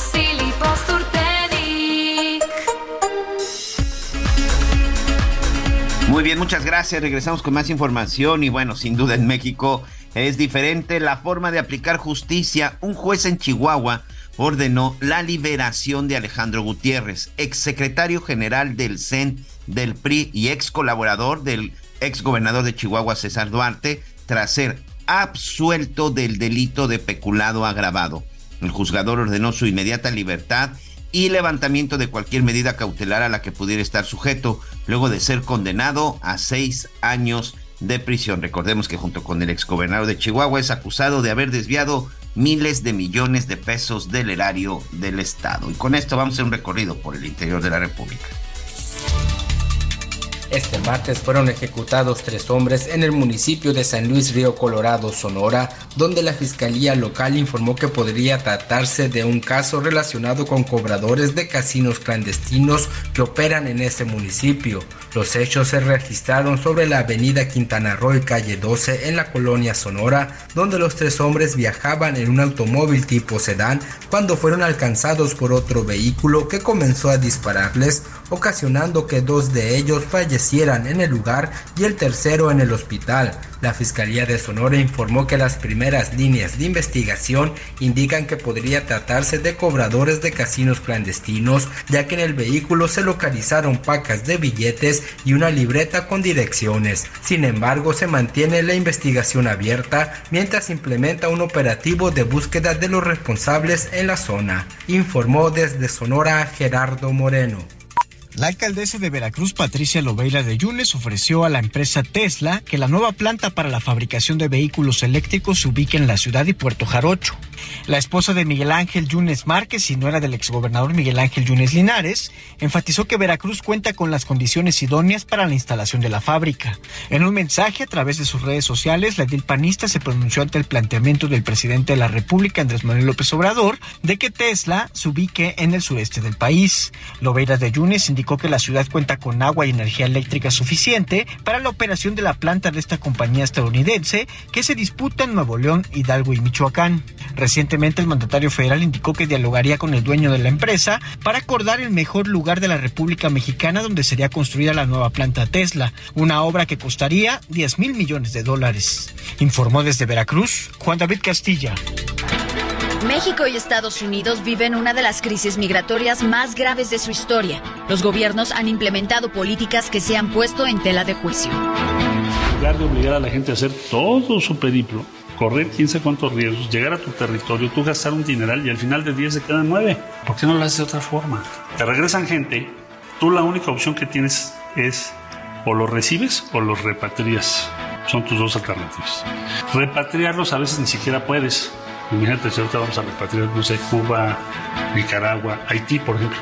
Este miércoles por Heraldo Media Group, el perfil de Marcelo Ebrard, secretario de Relaciones Exteriores. 21 horas en referente de la noche, Heraldo Televisión.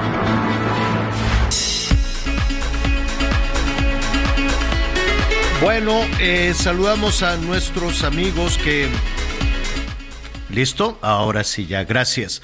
Le decía, saludamos a nuestros amigos que nos sintonizan allá en eh, Chiapas, en Tuxtla Gutiérrez, el Heraldo Radio 88.3 de la FM. Muchísimos comentarios. Dicen, ¿cómo entonces van a, van a venir más migrantes? Pues mire, cada vez que hay un anuncio, recuerde usted, ¿te acuerdas, eh, eh, Miguel?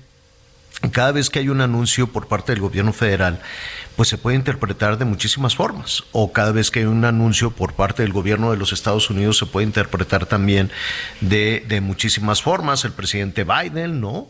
con esta eh, política de, de, decir, bueno, pues vamos a, a levantar las restricciones que había puesto Trump y bueno, ¿Para qué, qué, quiere? Y cuando Olga Sánchez Cordero dijo, bienvenidos todos, fronteras abiertas, porque con este gobierno vamos a tener trabajo para todos. Y mira nada más la crisis, evidentemente el gobierno mexicano tuvo que echar uh, para atrás esa, esa decisión, nada más empezar la administración porque sí fue, fue una crisis. La Ciudad de México sí, sí tiene migrantes, sí los vemos en en las calles mucha gente llega, es un polo muy atractivo para eh, movimientos internos, domésticos, gente que llega buscando oportunidades a la Ciudad de México.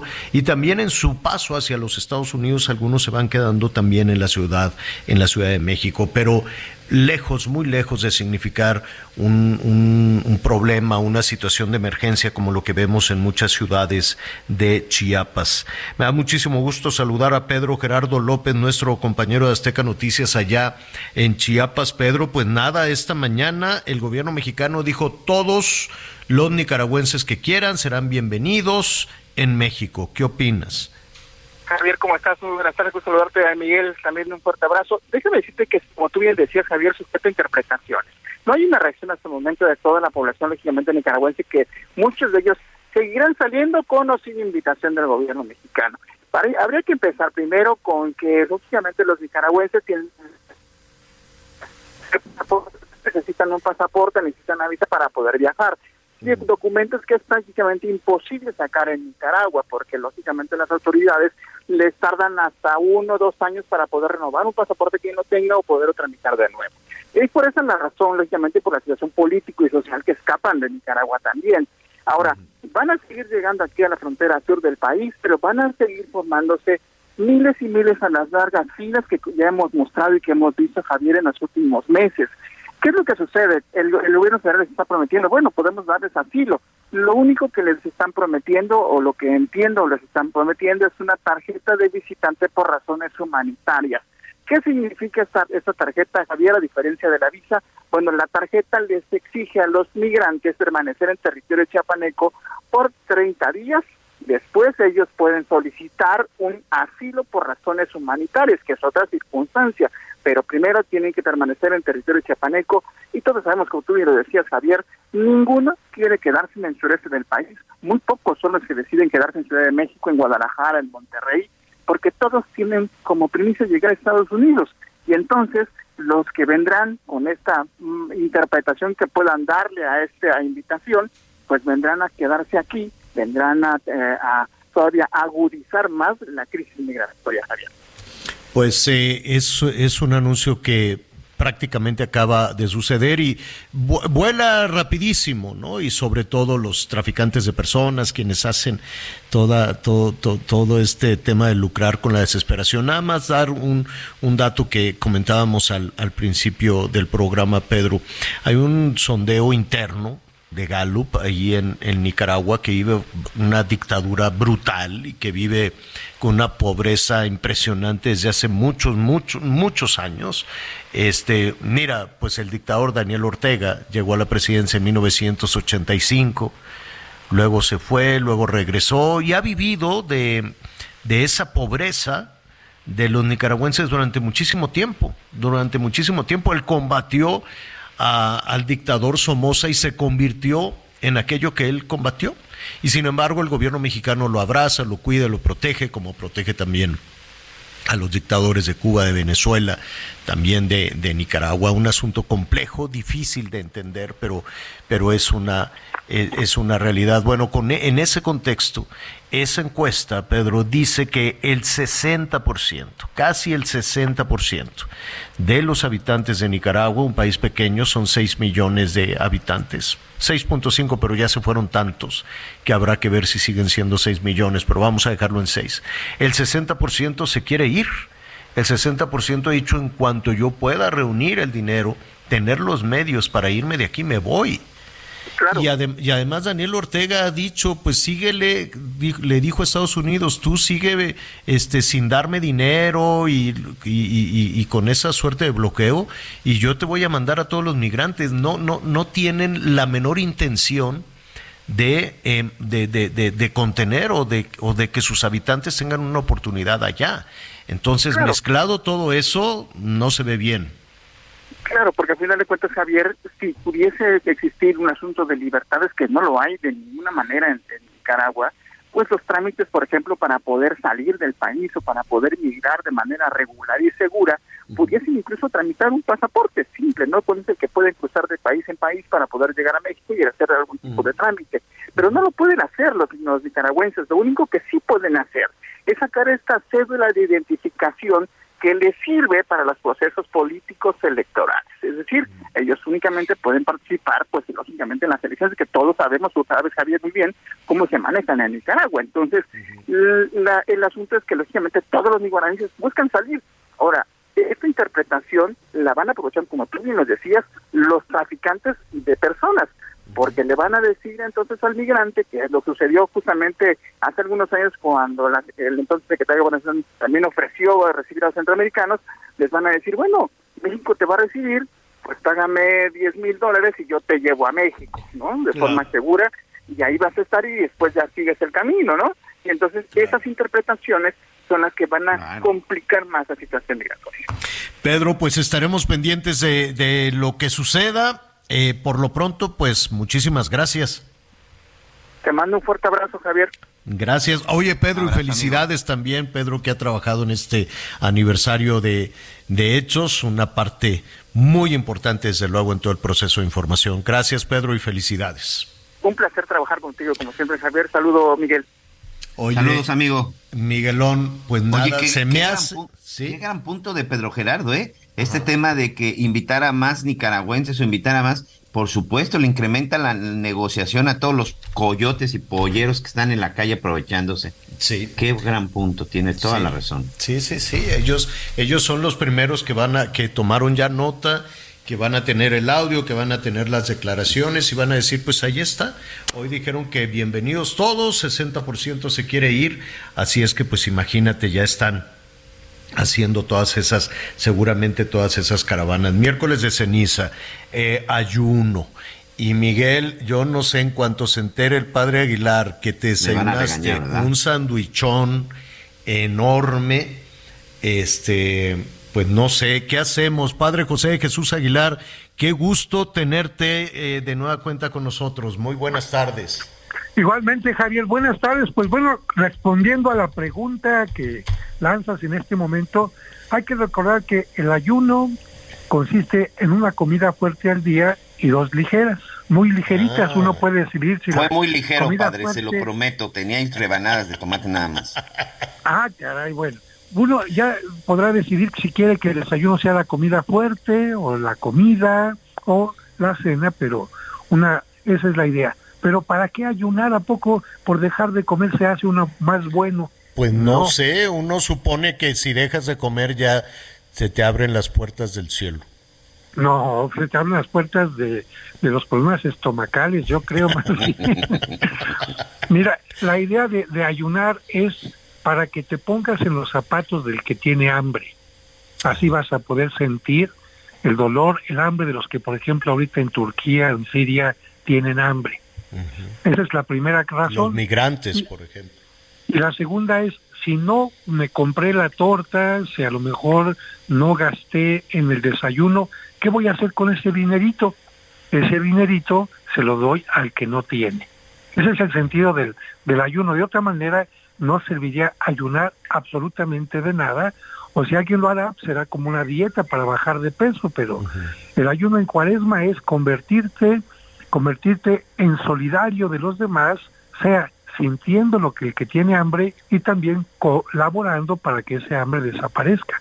Y fíjate, padre, que, escuchándote eh, también hay que reflexionar, ¿no? Hay que detenerse un poquito antes de, de los alimentos, agradecer, dar gracias desde luego por los alimentos, pero reflexionar también en cómo esos alimentos llegaron, llegaron a la mesa a través del esfuerzo, a través de, de que comemos en ocasiones de una manera tan, tan mecánica, sin reflexionarlo, que, que, Así es.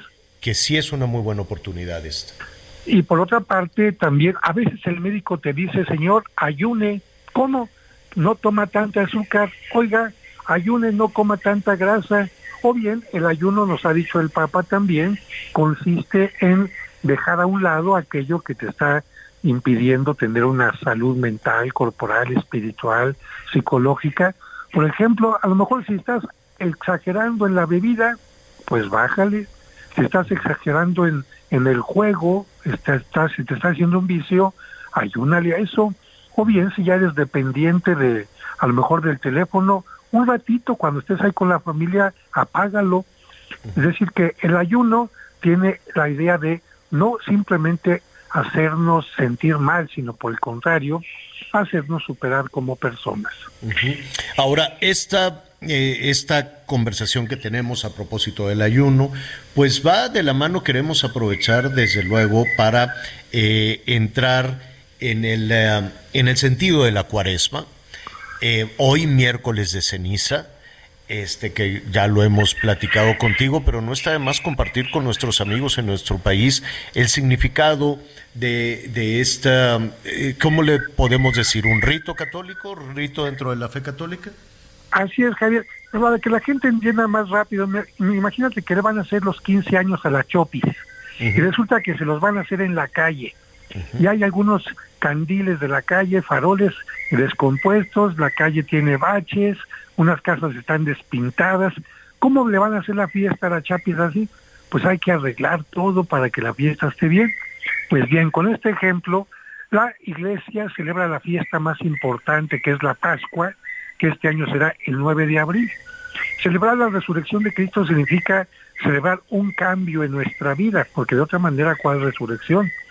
Entonces, así como la fiesta de la Chapis necesitan poner las luces que faltan, eh, arreglar los parches, los baches, pintar lo que está así, entonces lo que hace el ser humano en miércoles de ceniza, ah caray, cuánta tiznadera tengo en mi vida, cuánta ceniza tengo en mi casa, qué barbaridad, no estoy peleado con la suegra, no hablo con mis hijos, o qué tiznadera tiene el país, la corrupción, el hambre, los choques entre las personas, la violencia intrafamiliar.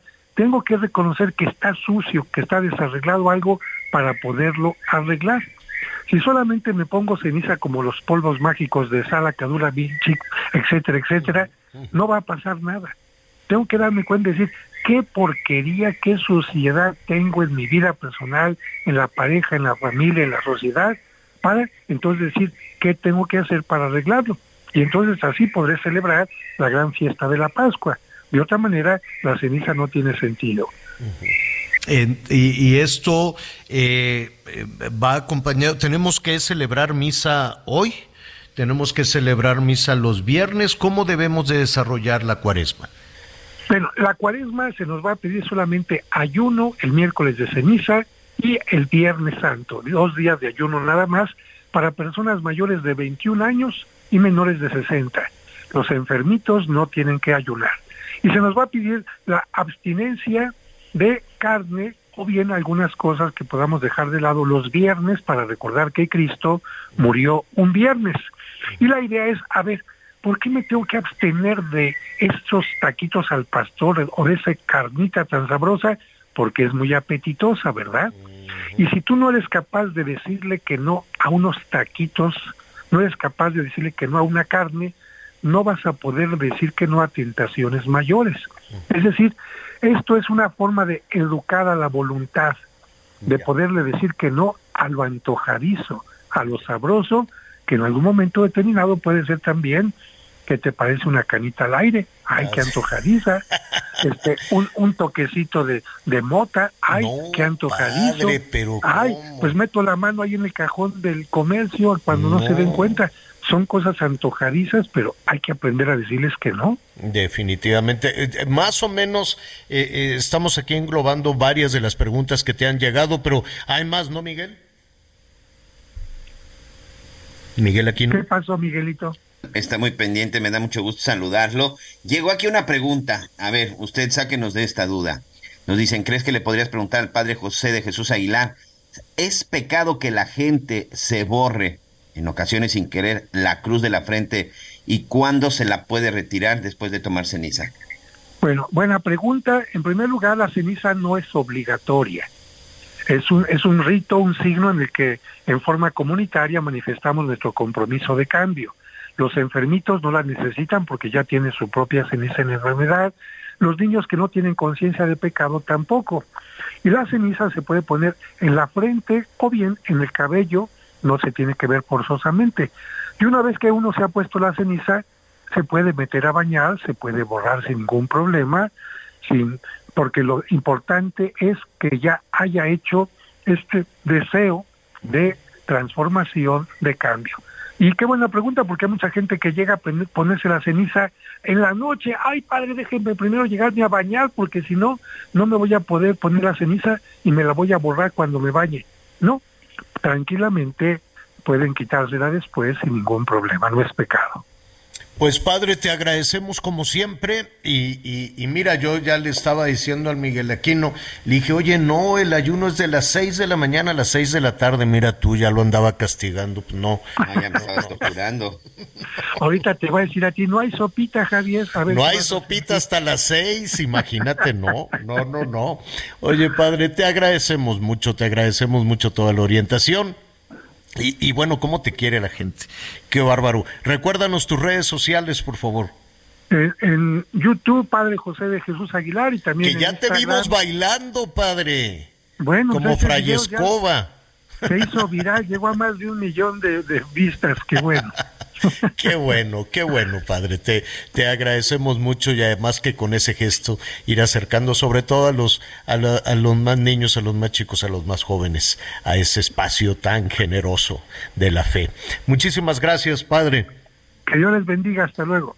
Hasta luego, buenas tardes. Bueno, pues ahí está, sandwichito, está bien, entonces comidita ligera, está bien y pensar, pues sí, es que a, veces, eh, sobre todo pues algunas personas que se dan unos atracones y la verdad es que no reflexionamos, no pensamos nunca de cómo llegó ese alimento a nuestras manos, a nuestra mesa, Miguel.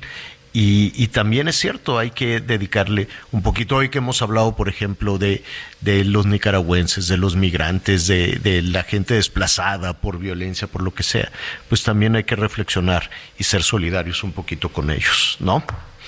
Oigan. Sin duda, yo creo que esa es, yo, yo creo que esa es la mejor forma de ser un buen, más allá de la religión que uno profese, más cristiano, es la forma de ser un buen humano, ¿no? Exactamente, un buen humano, un buen, un buen ciudadano. Una buena persona, claro. Oiga, ayer en la noche le presenté una, una historia, pobrecito puerquito, fíjate que hay un puerquito en Ciudad Juárez. No supiste lo que le pasó a este puerquito.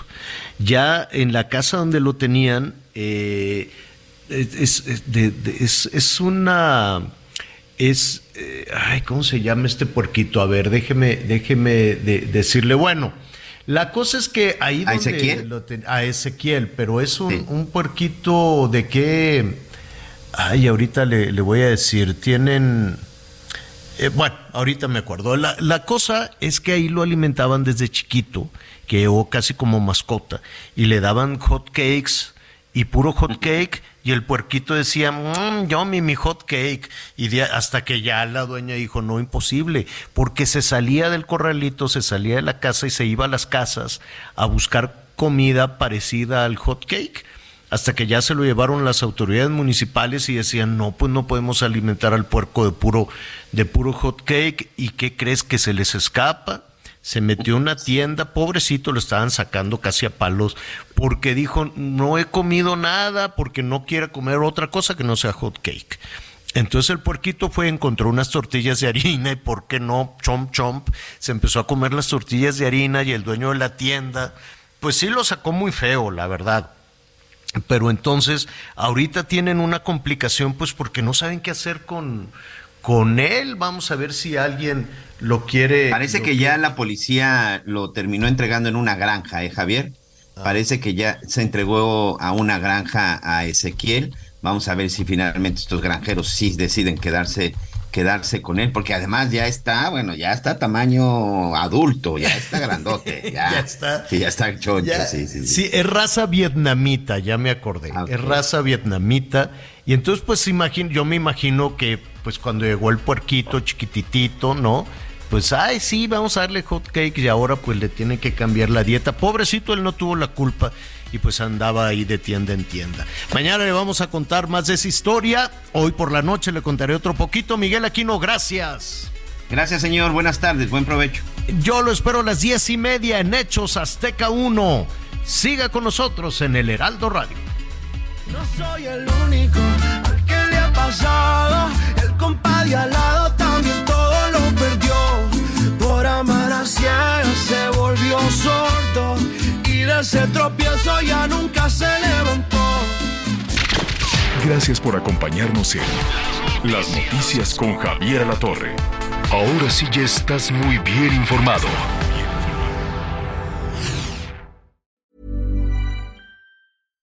When you make decisions for your company, you look for the no-brainers. And if you have a lot of mailing to do, Stamps.com is the ultimate no brainer. It streamlines your processes to make your business more efficient, which makes you less busy. Mail checks, invoices, legal documents, and everything you need to keep your business running with Stamps.com. Seamlessly connect with every major marketplace and shopping cart. Schedule package pickups and see your cheapest and fastest shipping options from different carriers with rates up to 89% off USPS and UPS rates. And with the Stamps.com mobile app, you can take care of mailing and shipping wherever you are. Make the same no brainer decision as over 1 million other businesses with Stamps.com. Sign up with Code PROGRAM for a four week trial, plus free postage and a free digital scale. No long term commitments or contracts. That's Stamps.com. Code PROGRAM.